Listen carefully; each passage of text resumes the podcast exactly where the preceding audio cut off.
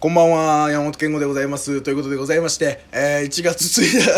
1月1日でございますけども、あのー、もうさ、僕のね、僕の、あのー、なんて言うんですかね、こう、う厄介なところというか、そういうところがあるんですけど、あのー、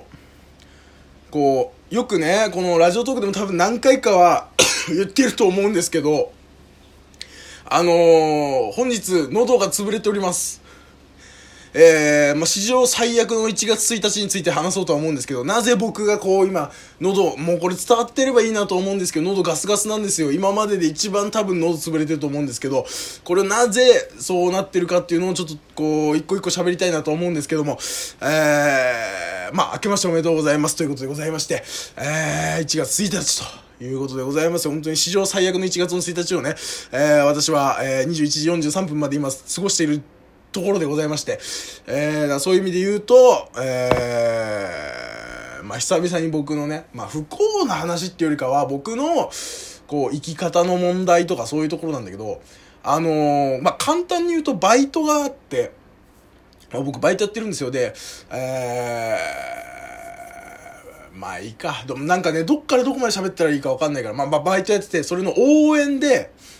普段僕がいる店って結構ちっちゃい店なんですよ。お店。チェーン店なんですけど、ちっちゃいお店なの。だから、あの、客数とか、なんかそういう、えー、まあ人の数、このお客さんの数もそうだし、スタッフの数も少ないわけ。なま、割とこじんまりとやってて、で、そのスローペースがもう俺はものすごいいいなと思ってたんだけど、この1月1日になるにあたって、あのー、福袋があるんですよ。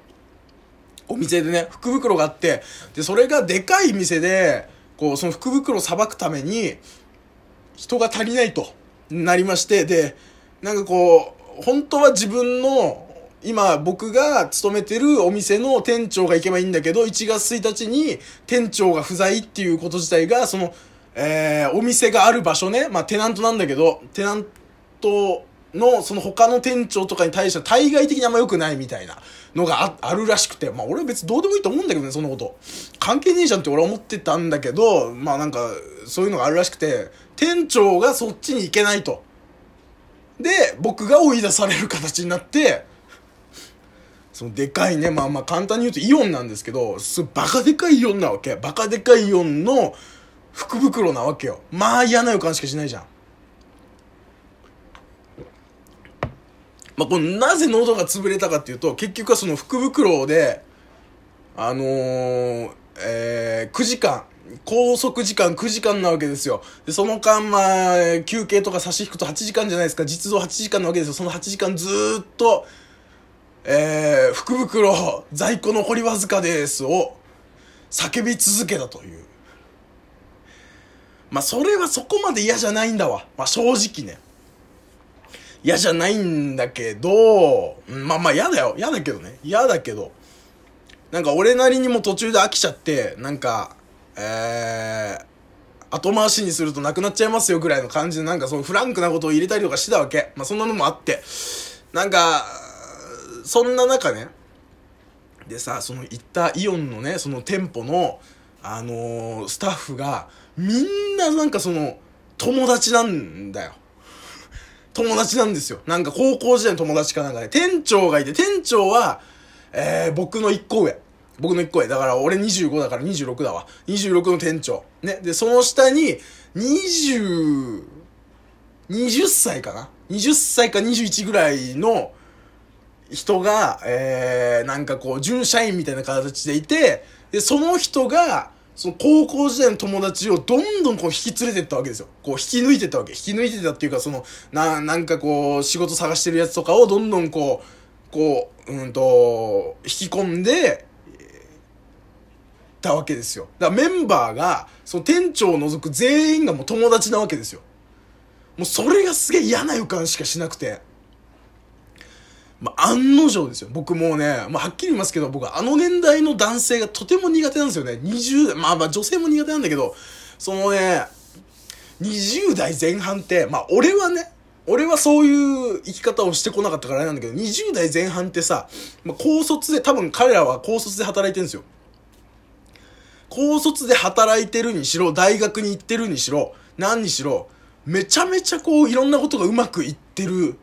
年代だと思うんですよね。普通の人って。高卒で働きました。したら、大卒より全然お金稼げてますで、ある程度仕事ももらえたりします。ね。で、それで仲間内に、こう仕事紹介して入ってきて、なんとなく楽しくやってて、で、そんな中でも結果が出たりして、で、そんなことで、なんかこう、うまいことうまいことずっと生き続けるっていう、楽しい時期だったりするわけ。で、大学行ってる人は行ってる人で、これからもうその自分の学歴がね、こう、一個保証されて、で、そこからまあ就活とか始まって、で、内定取ったりとかなんたりとかあるわけじゃないですか。で、そういうことも含めて、もう、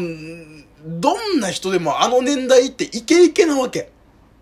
で、一方俺は、当時ね、その20、20歳、21歳なんて、もう、ものすごい闇みたいな生活してたから、もう実家も出て、んと、1個目の高校をね、まあ、やめ、やめて、えー、通信の学校に移ったんですよ。で、えっ、と、一人暮らしをそれと一緒に始めて、まあ、親の仕送りでね、始めてて、なんかこう、まあ、いろんなことから逃げてるわけ。いろんなことから逃げてんだわ。ね。で、それで一人暮らしも始まってるし、学校も辞めて新しい学校に入ってるわけ。でもう高校生なわけですよ。二十歳で。20歳、21歳で、高校生なわけ。で、そのなんか俺バイトとかもしてなかったし、当時。でも、あのー、当時の俺からしたら学校行くっていうこと自体がもう、まあ、めちゃくちゃハードル高かったから、うん、あの、途中で俺学校行かなくなってたりしたから。なんかこう、そういうのも含めて、自分なりによくやってるって思いながら、その反面、いや、世間一般の俺と同じ世代の人たちは、まあそうやってイケイケなのは分かってたから。サークルとかやったりとか、まあまあイケイケなのは分かるわけです。それは、もうどうにもならないじゃないですか。だからそういうことも分かってて、なんかこうそこのギャップが埋まらなかったりとか、自分の生活がすごく嫌なわけじゃないけども、世間一般の人たちからしたら、こう、蔑まれるような生活をしてるっていう自覚はあるし、自分自身も、えっと、これでいいかどうかっていうところで言うと、そんなにいいとは思ってなかったりもするわけ。まあ、でも、俺のこのキャパシティとかいろんなことの、その自分の状況的に言うと、これが限界頑張ってるっていうところではあるっていうことの、そのジレンマとかでいろんなことにぐるぐるぐるぐる考えてた時なんですよ。で、そんなのが、そんなのがずっと引きずってるのかわかんないけど、俺もうね、その、ちょっと年下でイケイケなやつはすっごい嫌いなの。嫌いっていうか苦手。喋れないの。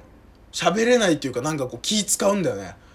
で、なんかこう、さ、まあこれ変にさ、その芸人目指した時期とかもあるから、まあまあ今も目指してるかどうかで言うと、まあ微妙なラインだったりするから、まあこの話はね、まあまあふわふわっとしときますけど、なんかこう、芸人って芸歴で決まるじゃないですか。年齢じゃないじゃないですか。で、そういう文化をちょっとかじってる部分もあるから、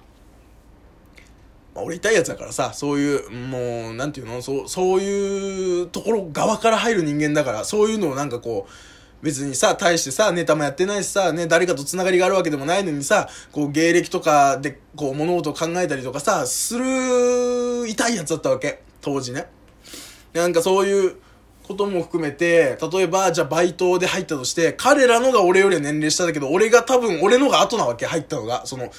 あの、今のバイトに就いたのがね、仕事に就いたのが俺のがあったわけ。だから、敬語使わなきゃいけないし、なんかこう、敬っていかなきゃいけないし、みたいな。で、向こうは向こうでそれも、それで気使うし、みたいな。なんかそういうのも含めて、なんかすごい苦手なんですよ、その年代が。で、あとね、前のバイト先のね、あの、2個下の大学生にね、あのー、あの、人間としての格が違うみたいなことをね、あの、酔った席で言われたっていうことがあるんですよ。まあもう、ゴリゴリにまだコンビ組んでて、やってた頃に。向こうはもう内定もらって、いろんなことがもう決まってて、もうすごく安定してる時で。で、俺は俺でも不安定なわけじゃないですか、そういう意味で言うと。で、なんかその、バイト先の飲み会で、彼は飲んでて、俺シラフだから、俺当時お酒飲めんかったからさ、飲まなかったんだけど。したら、なんか、うん、あいつとは人間の格が違うから比べないでくださいみたいなこと言われて。言われてっていうか、遠巻きに聞こえたんだけどね。うん。殺してやろうかなと思ったんだけど。で、同じ感じで今日さ、なんか変な風に伝わってんだろうね。芸人目指してるみたいな変な風に伝わってて。なんか、一人さ、その、20、20歳だか21歳だかのやつがさ、